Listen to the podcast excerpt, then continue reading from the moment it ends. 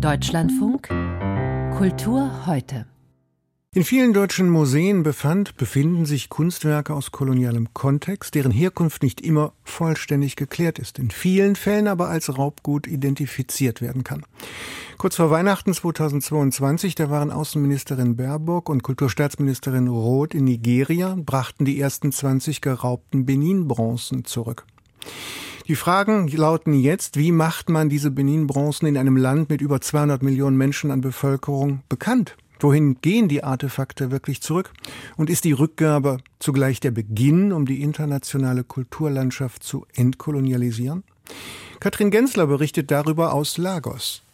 Abuja, Hauptstadt von Nigeria. Hierhin war Außenministerin Annalena Baerbock im Dezember 2022 gereist, um die ersten Benin-Bronzen zurückzugeben. Für Abba Issa Tijani, Leiter der Kommission für Museen und Monumente, ein ganz besonderer Moment.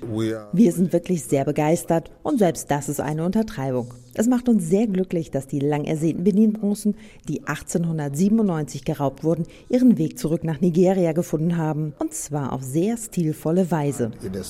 Museumsfachleute, Regierungsvertreterinnen und Künstler haben jahrelang auf das Ereignis der Restitution hingearbeitet. Künftig werden die Artefakte an ihrem Herkunftsort Benin City, Hauptstadt des heutigen Bundesstaates Edo, zu sehen sein. Dort soll das Edo-Museum für westafrikanische Kunst entstehen. Auch in Nigeria hat es eine Debatte gegeben, ob die Benin Bronzen tatsächlich zurückkehren sollen oder besser in europäischen Museen aufgehoben sind. Sharafadin Bello, Architekt und Künstler aus Lagos, war zunächst skeptisch.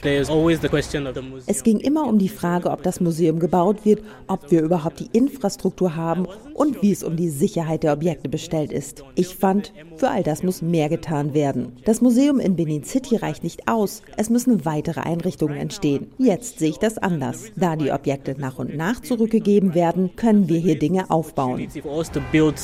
Neben solch logistischen Fragen gibt es auch inhaltlich getriebene Debatten. Nigeria ist ein Land, in dem mehr als 250 ethnische Gruppen leben. Zum alten Königreich Benin hat die Mehrheit der 220 Millionen Einwohner keinen Bezug. Vor allem ist sie mit ihrem Alltag beschäftigt. 133 Millionen Menschen leben in Armut. Für Kunsthistorikerin Oluwatoyin Shukbesan müssen Politik und Kulturschaffende viel tun, damit sich möglichst viele Menschen für die Artefakte interessieren. Die Bronzen kommen zurück, doch was machen wir jetzt damit? Wie schaffen wir es, dass die breite Masse überhaupt davon erfährt? Wie trägt die Rückgabe zur Schaffung von Identitäten und Geschichte bei?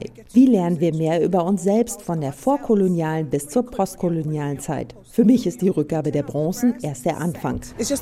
Dass die Bronzen der breiten Öffentlichkeit gar nicht bekannt sind, sieht die Kunsthistorikerin aber auch als Chance. Das Schöne ist, dass der Durchschnittsnigerianer gar nichts über die Bronzen weiß. Das bringt die Chance, Plattformen für mehr Wissen und Aufklärung zu schaffen. Alle sind eingeladen, daran mitzuarbeiten. Wir müssen Wege finden, wie sich das Interesse einer typischen Marktfrau für die Bronzen wecken lässt und wie sie darüber spricht. Gelingt uns das, dann können wir recht sicher sein, dass die Bronzen nicht im internationalen Kunsthandel landen. Gleichzeitig kann die Restitution dazu beitragen, dass sich der globale Süden noch mehr vom globalen Norden emanzipiert. Zum Beispiel dadurch, dass es in Nigeria künftig mehr Kulturschaffende mit eigener Expertise gibt. Sonst besteht das Risiko, dass postkoloniale Strukturen weiterhin bestehen bleiben. Sharafadin Bello. Also es besteht die Gefahr, dass Europa entscheidet, welche Objekte zurückkommen. Wir müssen also dafür sorgen, dass wir mehr Kunst- und Kulturschaffende haben und diese stärker in Prozesse eingebunden werden. Auch müssen sie Zugang zu Museen im Westen erhalten, zu Archiven. Sie müssen Visa erhalten, um überhaupt reisen zu können. Dazu kommt der finanzielle Aspekt.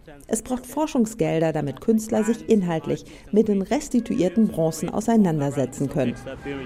Die Auseinandersetzung mit dem Thema Restitution bringt auch mit sich, dass sich Nigeria eingehender mit anderen Regionen des Landes und ihren Kulturgütern beschäftigt. Nicht nur Benin-Bronzen wurden geraubt, sondern auch hunderte Jahre alte Manuskripte über den Islam aus dem einstigen Sokoto-Kalifat sowie Terrakotta-Skulpturen der Nok. Weitere Debatten um Rückgaben haben deshalb begonnen. Das öffentliche Interesse gilt allerdings im Moment den Benin-Bronzen, die künftig auch ausgestellt werden sollen, sagt aber Issa Tijani, Leiter der Kommission für Museen und Monumente. Uh, Wir arbeiten gemeinsam mit dem Smithsonian Museum für afrikanische Kunst in Washington an einer Ausstellung. Sie wird im kommenden Jahr stattfinden. Im Mittelpunkt steht die Restitution. Parallel dazu planen wir außerdem eine Ausstellung zu zeitgenössischer Kunst. Uh, Ein Beitrag von Katrin Gensler war das aus Nigeria.